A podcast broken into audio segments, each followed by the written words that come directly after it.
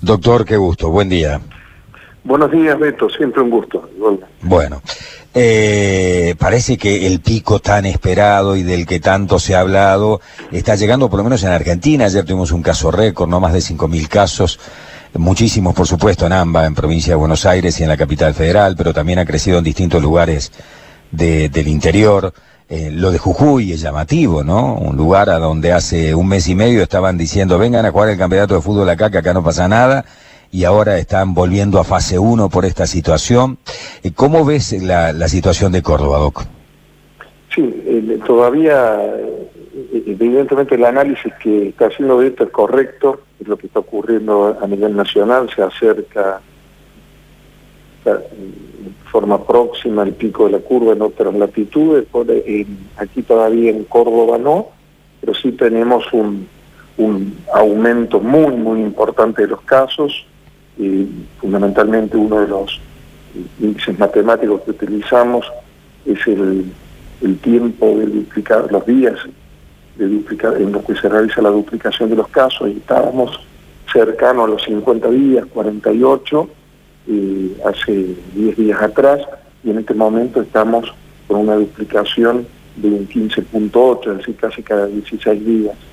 Y realmente nos pone en estado de alerta y nos pone en estado de triplicar el trabajo, ¿no? que es lo que estamos haciendo hasta el momento.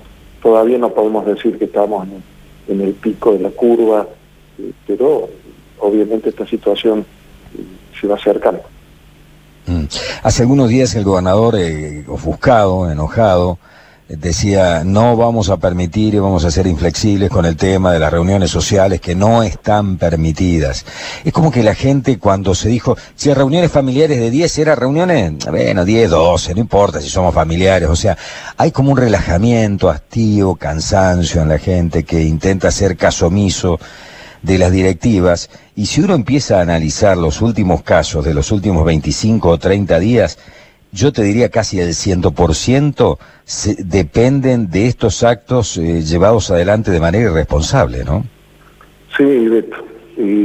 no solo en su origen, pero seguro en su trazabilidad. Es decir, cuando hacemos análisis, la, la investigación epidemiológica de un brote está trazado en algún punto por una o más reuniones familiares y otro tipo de, no familiares, digo, reuniones sociales, ¿no? Es decir, que excede, familiares que excede el número dispuesto en el protocolo, que tiene una lógica, hasta 10 personas, es decir, la idea siempre es disminuir en un virus respiratorio, disminuir el contacto interpersonal a través fundamentalmente del distanciamiento y también otro tipo de, reuniones sociales como fiestas, cumpleaños, eh, conglomerados en virtud de realización de cultos. Eh, realmente nos preocupa, esto ha sido evidentemente el, punto central. Eh, el, otro elemento que hacía referencia, que está vinculado de alguna manera, es también este aumento que estamos teniendo en el interior antes eh, era fundamentalmente la ciudad de Córdoba y, teníamos rastros en el interior. En este momento está eh, cubriendo el 60% de la patología los casos que se presentan allí. Y esto eh, también es debido a la falta en su momento de alerta estricta por la inexistencia de los casos. Entonces hemos iniciado una actividad conjuntamente con los intendentes y jefes comunales de fundamentalmente esto, aumentar el estado de alerta del sistema de atención primaria de la salud en las localidades con el fin de detectar rápidamente los cuadros sintomáticos e interpretarlos como COVID hasta que se demuestre lo contrario, evitando mm. que vayan circulando eh, hasta la detección. en vez de haber tenido en algunos casos casos aislados, nos estamos encontrando con brotes por ese fenómeno, ¿no?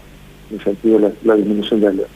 Estamos también pidiendo un control de la circulación a las localidades, entre los departamentos y fundamentalmente actividades de control eh, vinculados a, las reuniones de orden social.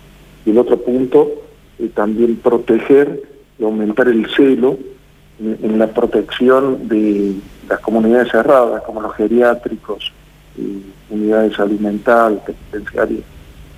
Eh, estamos preocupados sin duda y estamos tratando de, ocuparnos plenamente de este momento. ¿Hay un área específica en el COE que se encarga del tema de la, de la geriatría, digamos, lo geriátrico en la residencia de ancianos? O sea, ¿hay un segmento, un área específica que se encarga del control de estos lugares? Sí, sí, sí. Eh, eh, nosotros tuvimos de, alguna manera la, suerte como país de eh, que nos diera una latencia entre la presencia de la patología a nivel internacional, digamos, en el hemisferio norte y, lo ocurrió aquí, lo cual nos fue preparando y nos enseñó de alguna manera estas eh, lecciones aprendidas, ¿no? Y, pusimos eh, en, virtud del foco inicialmente en estas áreas de riesgo, fundamentalmente en las residencias de adulto mayor. Tuvimos el impacto, eh, recordarás inicialmente, de lo sucedido en el pediátrico Santa María de, en Salán, sí, el Santa Lucía. El Santa, perdón, el, Santa Lucía. Santa Lucía. El, cual eh, aumentó, obviamente, el alerta en, en estas áreas, se generó una mesa específica de trabajo interdisciplinario y multiagencial en virtud del control de comunidades cerradas en riesgo, como son las residencias de adultos mayores, las instituciones de salud mental, las penitenciarías, los hogares y residencias que tienen jóvenes en, situación de problemas con la justicia o en adicción, eh, y el área de no diálisis y de, eh, educación, discapacidad. Eh, fundamentalmente el área de gestión geriátricos está siendo asistida en forma permanente, tenemos dispuestos, son de orden de los habilitados, bajo normativa tenemos cerca de 750 y llegan a 1.200 en el territorio con aquellos que, desconocemos incluso en gran parte su existencia pues son informales. Y hemos determinado una persona que es un voluntario que asiste en forma permanente a través de telellamada cada uno de los geriátricos, es decir, hay una eh, un sistema de monitoreo permanente en cada uno de ellos. Se ha realizado desde el Ministerio, el área pertinente, Presa, la fiscalización eh, de, todos ellos, obviamente los que están bajo normativa, que son los que conocemos, y el mismo COE a través de esta mesa eh, ha realizado no solo una nueva fiscalización, sino permanente capacitación y utilización de bioseguridad, manejo de protocolo, etc. tenemos en detalle de la nómina absoluta de los mismos, características de infraestructura, nómina del personal, sí tienen politrabajo y hemos eh, insistido en, evitar el mismo, es decir, para que trabajen no solo geriátrico, formas de traslado, características de cada uno de los pacientes los mismos, están eh, sumamente controlados, pero bueno, eh, la característica de la patología, que es su gran transmisibilidad y, y esta capilaridad inmediata que tiene eh, para ingresar en todo ámbito, incluso en estructuras sanitarias que tienen experiencia en el manejo de patología infecciosa, eh, nos hace que estemos en permanente alerta y, trabajo. es una de las mesas que tiene una, una acción cotidiana. Por mi parte, doctor, la, última guarda relación. Primero, felicitarlos por la labor que están haciendo. Sabemos que es a destajo, que no hay día y noche, que son las 24 horas del día. Eh, creo que el COE ha cumplido sinceramente, así como somos críticos cuando tenemos que ser críticos, creo que el COE está haciendo una tarea muy destacada, muy destacable en la provincia de Córdoba. Eh, se viene ahora la etapa, estamos en el periodo de ventana, de las multas para las personas que no cumplan con las normativas emanadas del COE. La cuestión sanitaria tiene alguien inclusive que está por encima de las decisiones del gobernador, que es el COE. Ahora, usted sabe, porque en las redes sociales ahora se sabe absolutamente todo, que eh, los jóvenes que se quieren juntar o se juntan, firman como pactos tácitos de confidencialidad, donde se dice, señores, se jura, esta reunión donde estamos 20 juntados comiendo este asado con Fernet y pasándonos de Fernet comunitario no existió. Si algo pasa a alguno de nosotros, esta reunión no existió. Y esto lo que va a hacer es embarrar la cancha y hacer mucho más difícil la tarea de ustedes. ¿Qué le decís a esos pibes, a esa gente? Sí, eh, fundamentalmente lo que eh, hemos estado viendo eh, al principio de tu análisis personal es el cuidado de la juventud, fundamentalmente sobre nuestros los mayores y los adultos mayores cuando comenzó la cuarentena. y uno que, tiene hijos jóvenes lo escuchaba, te estamos cuidando, yo no salgo. El cansancio, el agotamiento, fundamentalmente en este grupo durante esta larga cuarentena, este sacrificio que tuvimos durante 90, 100 días, ha hecho realmente de preocuparse de esta condición, ¿no? que estamos, eh, la necesidad de cuidarnos solidariamente el uno al otro y fundamentalmente el evitar, porque yo probablemente siendo un joven, puedo, eh, y estoy dirigiendo fundamentalmente a los jóvenes porque eh, no lo quiero estigmatizar, pero estamos viendo que fundamentalmente estas reuniones se radican en este grupo, ¿no? Y, cuidarme en el sentido y poder cuidar fundamentalmente al adulto mayor, que es donde va a impactar.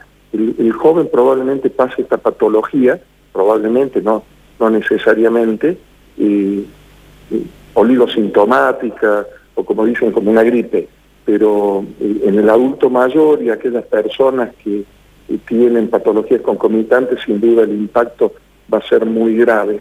Venimos en una etapa de aumento de brotes, con una etapa de flexibilización previa que llegó casi a una fase 5, decíamos una fase 5 con restricciones, en la cual es imposible el control, como eh, dice esto, es imposible el control dentro del domicilio y se apela solamente a la responsabilidad social, al cuidar eh, solidariamente al otro.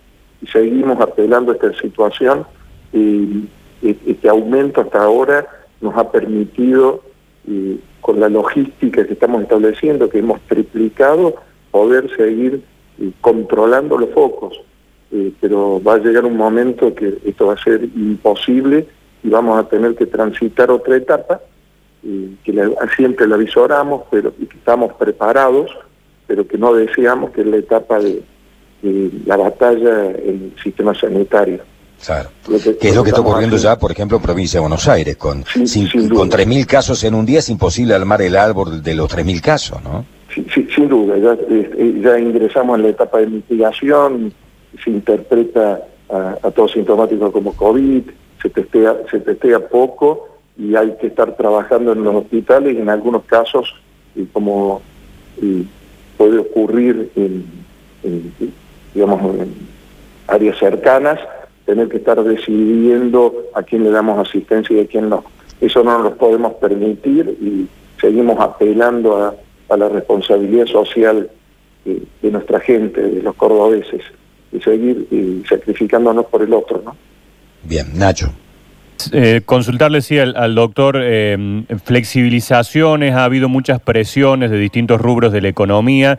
Hace poco un, diario, eh, el diario Perfil, digamos, reconoció que había una información que por 45 días no se iba a avanzar prácticamente en nada. ¿Surge algo de esto desde el COE o, es verdad que por ahora no se va a evaluar nada en flexibilizar?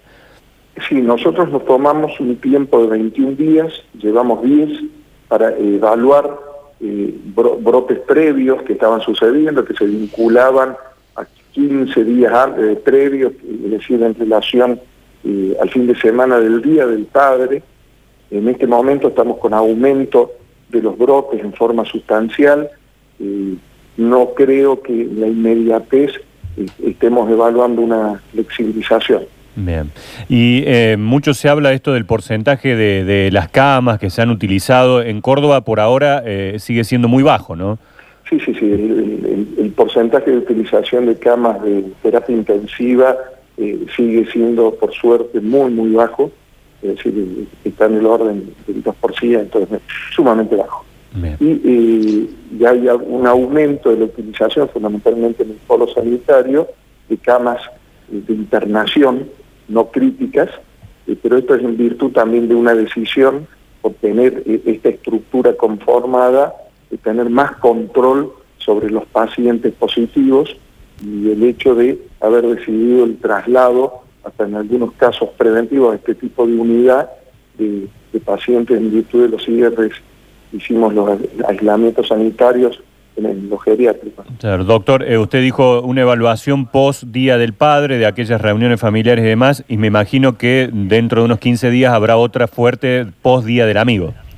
Sí, sí, sin duda. Después tuvimos el, impacto del fin de semana largo previo y ahora el, fin de semana que involucró al Día del Amigo, lo cual sin duda eh, nos, está preocupando y fundamentalmente ocupando en ese análisis. Doctor Ledema, le agradecemos como siempre mucho el contacto telefónico, ha sido muy amable. ¿eh? No, Beto, siempre un placer. Gracias.